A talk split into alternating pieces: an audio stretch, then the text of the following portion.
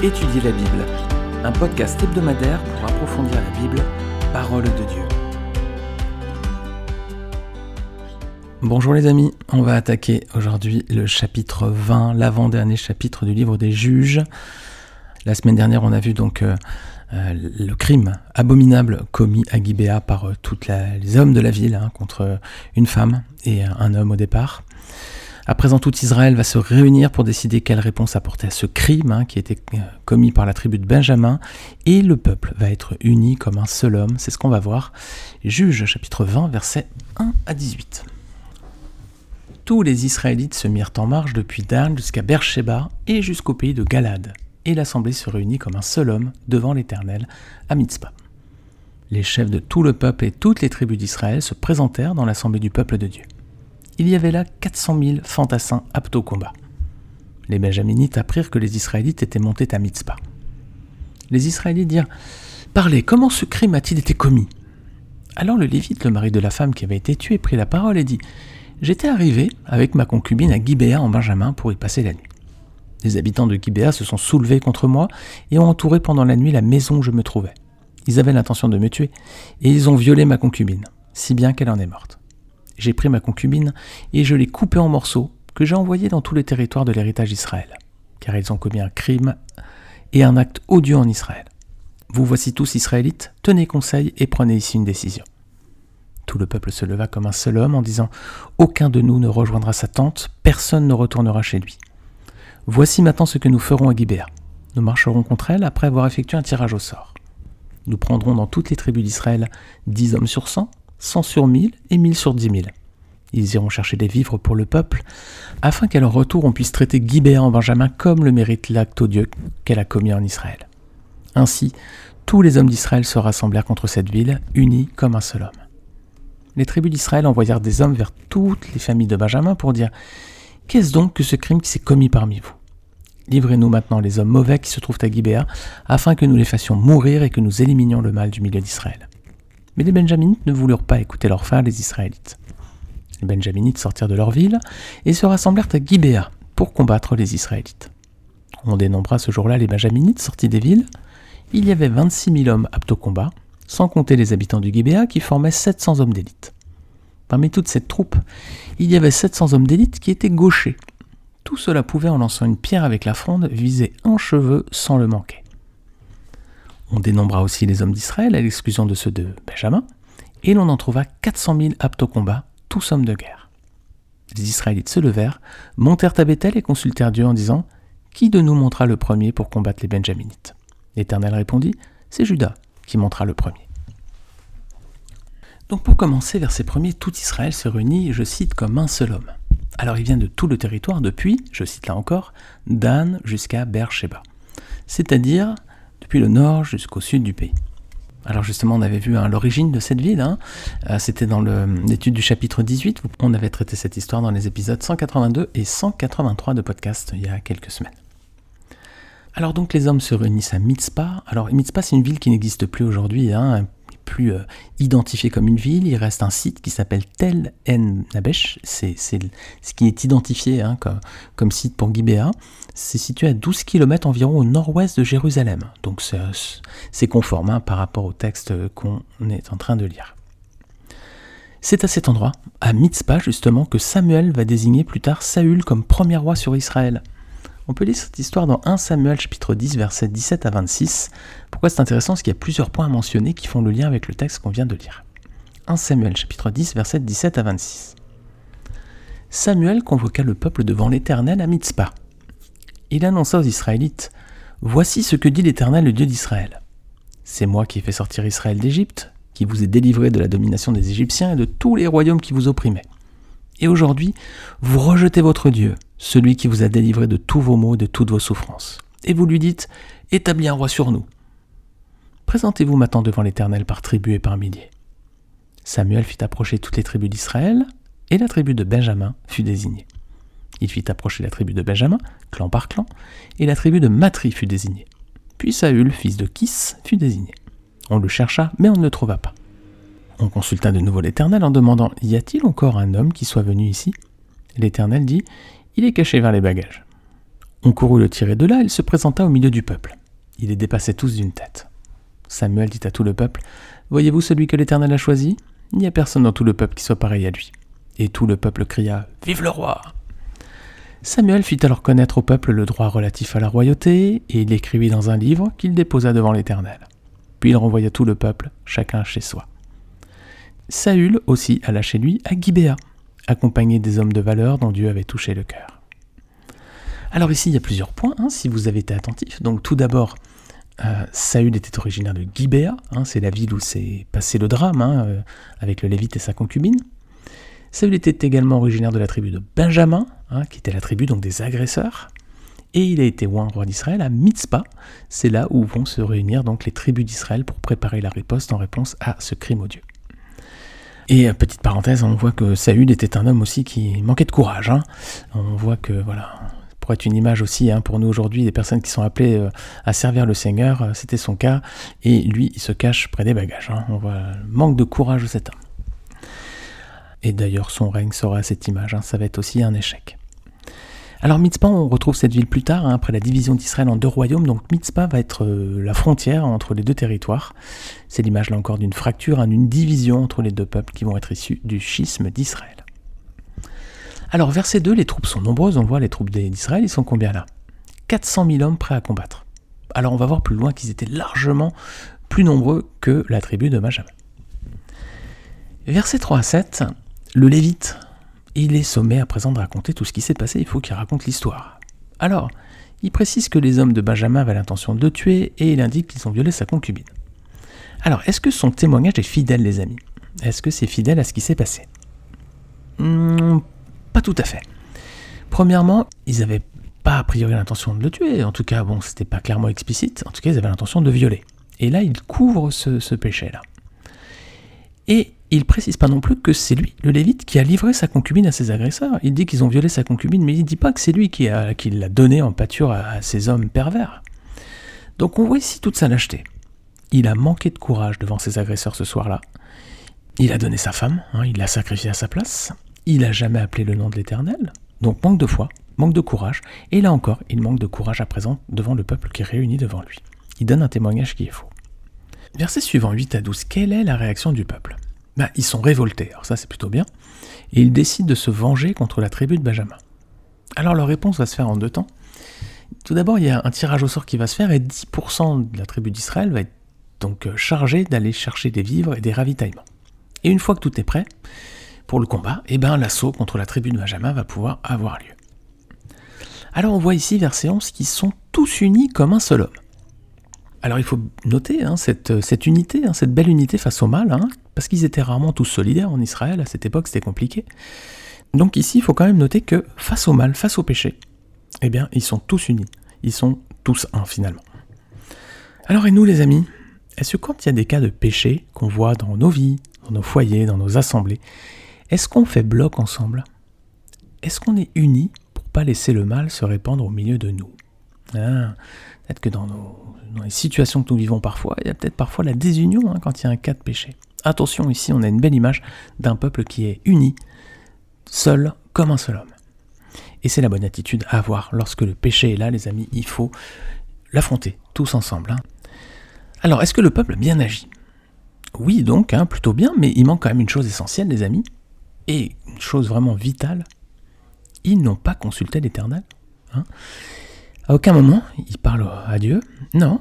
Pour l'instant, au tout début, ils disent on y va, on va affronter Benjamin, mais pour l'instant, ils n'ont pas encore questionné l'Éternel. Hein. C'était donc une décision humaine. Hein. La vie de Dieu n'est pas demandée ici hein, pour l'instant. Après, oui, ils vont consulter l'Éternel, mais après avoir pris la décision d'attaquer Benjamin. Alors, verset suivant, versets 12 et 13, à présent, des envoyés se rendent vers la tribu de Benjamin pour avoir des explications. Ils demandent que les coupables soient livrés pour les exterminer. Alors, sur ce point, il se conforme à ce que demandait la loi. Hein. Regardez Deutéronome chapitre 13, versets 13 à 19. Si tu entends dire au sujet de l'une des villes que l'Éternel ton Dieu t'a donnée pour habitation, que des hommes mauvais sont sortis du milieu de toi, et ont égaré les habitants de leur ville en les invitant à les servir d'autres dieux, des dieux que tu ne connais pas, tu feras des recherches, tu enquêteras, tu interrogeras avec soin. Est-ce vrai? Le fait est-il établi? Cet acte abominable a-t-il été commis au milieu de toi? Alors tu frapperas du tranchant de l'épée les habitants de cette ville. Tu la voueras à la destruction avec tout ce qui s'y trouvera, et tu passeras le bétail au fil de l'épée. Tu entasseras tout le butin au milieu de la place, et tu brûleras entièrement la ville avec tout son butin, devant l'Éternel ton Dieu. Elle sera pour toujours un tas de ruines, elle ne sera jamais reconstruite. Rien de ce qui sera voué à la destruction ne s'attachera à ta main. Ainsi l'Éternel renoncera à son ardente colère. Il fera preuve de tendresse envers toi, il aura compassion de toi et te multipliera comme il l'a juré à tes ancêtres. Si tu obéis à l'Éternel ton Dieu, en respectant tous ces commandements que je te prescris aujourd'hui et en faisant ce qui est droit aux yeux de l'Éternel ton Dieu. Alors on verra un petit peu plus tard effectivement que c'est bien ce qui va se passer, tous les habitants hein, vont être passés au fil de l'épée, mais euh, donc les villes devaient être brûlées, c'est ce qui va se passer, mais elles ne devaient jamais être reconstruites. Alors qu'on a vu que euh, plus tard, hein, quelques siècles plus tard, donc Saül sera intronisé roi d'Israël et il était de Gibéa, donc la ville existera toujours. Alors donc ils obéissent à la loi finalement, donc ça c'est plutôt bien. Et quelle est la réponse des Benjaminites, verset 13 bah, Ils refusent d'écouter. Eux aussi, hein, ils feront preuve d'unité, hein, tous, mais comme le peuple d'Israël, ils sont tous unis là encore comme un seul homme. Mais cette fois, ils font bloc pour défendre le mal. Alors que ce ne soit pas le cas dans nos vies, les amis. Quand on est en face du mal, en présence du mal, faisons preuve de sagesse, écoutons les avertissements des autres. Hein. Et ne soyons jamais unis pour défendre le mal contre le bien. Hein. Non, rejetons le mal du milieu de nous. Alors, bah, c'est pas ce que font les Benjaminites. Hein. Ils, vont prendre euh, fait et cause pour euh, les agresseurs. Et versets 14 et 15, eh ben, les Benjaminites sortent pour affronter Israël. Alors, combien ils sont? On voit qu'ils sont 26 000 hommes, plus les 700 habitants de Gibéa. Alors, donc ils étaient 700 habitants à Gibéa. Au chapitre précédent, le texte mentionnait que les hommes de la ville s'étaient rassemblés devant la maison du vieil homme pour commettre donc euh, cette abomination, hein, ce viol. Juge 19, 22.